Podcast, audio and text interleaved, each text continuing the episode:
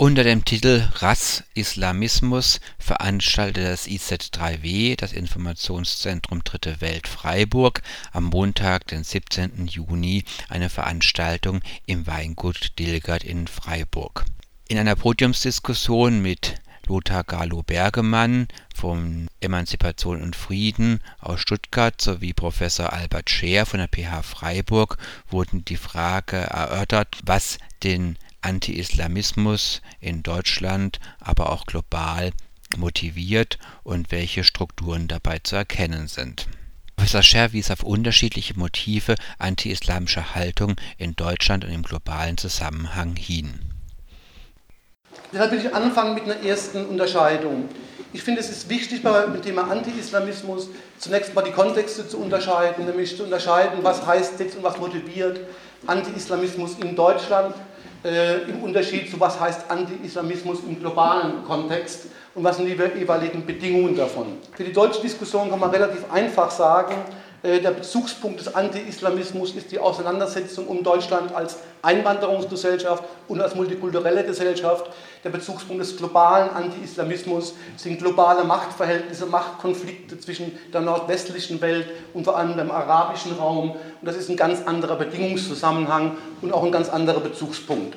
Im ersten Fall geht es um einen Anti-Islamismus, der sich gegen eine migrantische Minderheit richtet in Deutschland. Im zweiten Fall geht es um eine Debatte um den Islam als Staatsideologie in bestimmten Ländern. Und das sind zwei unterschiedliche Baustellen. Wenn man das schon mal zusammenklappen lässt, wird schon mal undifferenziert genug. Wenn man versucht zu verstehen, was geschieht da und seit wann geschieht das, kann man relativ schnell feststellen, das ist auch eine relativ neue Entwicklung. Also die ist 10, vielleicht auch 15 Jahre alt. Sie ist aber nicht immer schon eine Reaktion auf die Zuwanderung von Muslimen gewesen, sondern eine Reaktion, die sehr viel historisch zu tun hat mit dem Zerfall der Sowjetunion, der Verlust des Feindbilds Sowjetunion und der Erfindung oder der Konstruktion des Islam als Gegner des modernen Westens. Und 9-11 sozusagen ist ein sehr klarer Umschlagpunkt, der die gesamte Wahrnehmung des Islam ins Zentrum, geführt, äh, ins Zentrum gehoben hat und so etwas wie eine Ablehnungsfront generiert wird.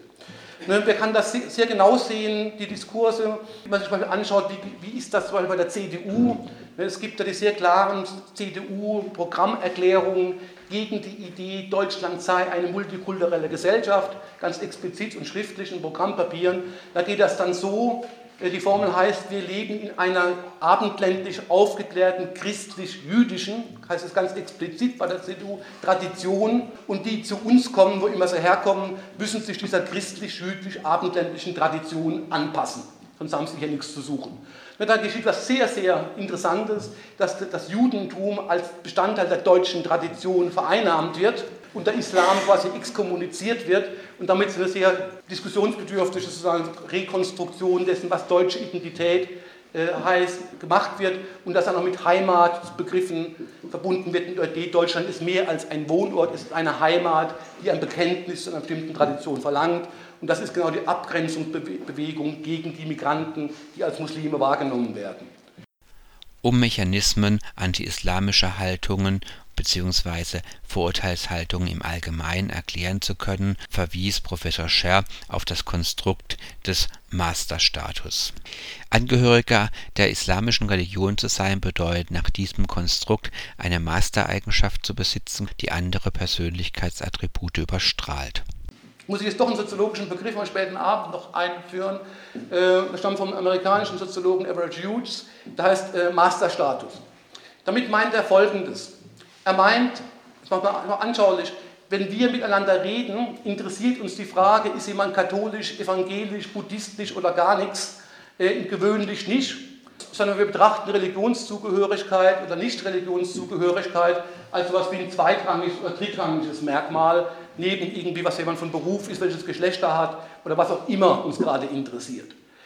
Wenn man den Anti-Islamismus, und das ist nun tatsächlich strukturanalog zum Antisemitismus, sich näher anschaut, geschieht aber was anderes, nämlich das Merkmal Muslimsein tritt auf einmal ins Zentrum. Es ist nicht ein Merkmal neben 27 anderen, die das Menschen so auszeichnen, sondern es wird, in der Kommunikation, in der Wahrnehmung zum allein bestimmten, zum überdeterminierten Merkmal, also zum Masterstatus, der gesamte Wahrnehmung der Person überformt. Ne, das hat nun den Vorteil, sage ich mal so, in der Logik einer Ideologie, dass man ganz klare Unterscheidungen etablieren kann, nämlich zwischen uns, in Anführungszeichen, die keine Muslime sind, und den anderen, die Muslime sind.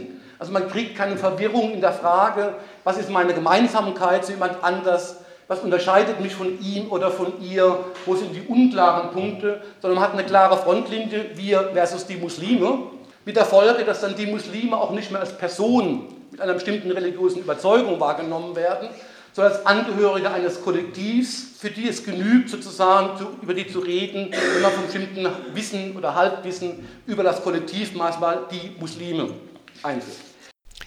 In der Kritik am Islamismus bzw. in der Auseinandersetzung mit den Vorstellungen der muslimischen Religion im Verhältnis zu unserem bürgerlichen, weitgehend säkularen Rechtsstaat kommt es zu einer Fragestellung Rationalität versus religiöser Vorstellung. Professor Scher warnt dabei davor, die Rationalität als eine unschuldige Sichtweise, die automatisch zu humanistischen Idealen führt, wahrzunehmen. Sonst kommt man zu einer generalisierten Religionskritik und das fände ich dann jetzt richtig schwierig, die eigentlich den religiösen Menschen, ich bin wie gesagt keiner, aber als ideologisch verblendet darstellt, bestenfalls noch tolerant sein kann. Also die sind zwar auf der falschen Spur und irrational, wir tolerieren sie aber halt, aber die tatsächlich kein Akzeptanzverhältnis mehr zu Menschen herstellen kann, die für sich religiöse Motive wie Martin Luther King oder wie Ernesto Cardenal, äh, wenn man sagt, alles Bullshit, alles ideologisch verblendet und aus ihrer Verblendung raus doch auf der richtigen Seite, das finde ich einfach eine Arroganz eines Vernunftbegriffs, äh, die ich nicht begründbar finde, spätestens dann, wenn man nicht nur Marx, sondern Adorno gelesen hat, die Dialektik der Aufklärung, äh, die ja nun die Verstrickung der Aufklärung in Macht, Herrschaft, Menschenmord genauso aufgezeigt hat und sowas wie eine unschuldige Vernunft die als solche besser ist und menschenfreundlicher äh, äh, als, die, als der Glaube. Das halte ich für, eine völlige, für einen Ausdruck einer völligen Fehlinterpretation äh, der Massenmorde des 20. Jahrhunderts im, Faschist, im deutschen Faschismus, im Stalinismus und so weiter mehr. Da hat die Vernunft bestens getaugt, sozusagen, um jede Form des Mordes zu legitimieren. Und so unschuldig ist sie nicht, und das haben spätestens Adorno und Horkheimer in der äh, Dialektik der Aufklärung zwingend gezeigt. Der andere Diskutant, Lothar Gallo-Bergemann, verwies innerhalb der Diskussion auf die Notwendigkeit, islamistische Tendenzen deutlich zu kritisieren, da es speziell muslimische Menschen sind, die unter den radikalen Entgleisungen leiden. Die Bedrohung durch den Islamismus betrifft zum allergrößten Teil 95% Muslime.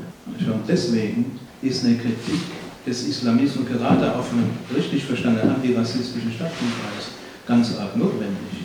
Wer sind denn zum allergrößten Teil die Opfer der dschihadistischen Terroranschläge? Muslime. Wer muss denn leben im iranischen Gottesstaat? Muslime. Also eine Position der Solidarität mit Muslimen verlangt geradezu kategorisch eine entschiedene Auseinandersetzung mit diesem reaktionären, menschenfeindlichen Weltbild und dieser praktischen, sehr wirkmächtigen Bewegung des Islamismus. Insgesamt zeigt die Diskussion, wie schwierig es ist, sich mit dem Feindbild Islam adäquat auseinanderzusetzen und zwischen Islamismus und muslimischer Religion stets scharf zu trennen. Auch die Frage, inwieweit anti-islamische oder anti-islamistische Haltungen rassistischer Natur sind, konnte nicht sicher auseinandergenommen werden. Zweifellos gehören jedoch rassistische Ressentiments und Abgrenzungsbemühungen der eigenen Mehrheitsbevölkerung zur Ablehnung islamischen Lebens dazu. Inwieweit auch ein nicht gut reflektierter und aufgearbeiteter Antisemitismus die Diskussion um den Anti-Islamismus mit beeinflusst, konnte nicht letztendlich geklärt werden, obwohl Lothar Carlo Bergemann für diese These warb. Antirassistisches Engagement, das nicht erkennt, was Antisemitismus ist, zwangsläufig immer wieder, trotz bester Absicht, an bestimmten Punkten umschlagen muss in die Beförderung von menschenfeindlichen und reaktionären zu verstehen, was Antisemitismus ist, ist eine Grundvoraussetzung dafür, um auch wirklich effektiv antirassistische Arbeit zu machen.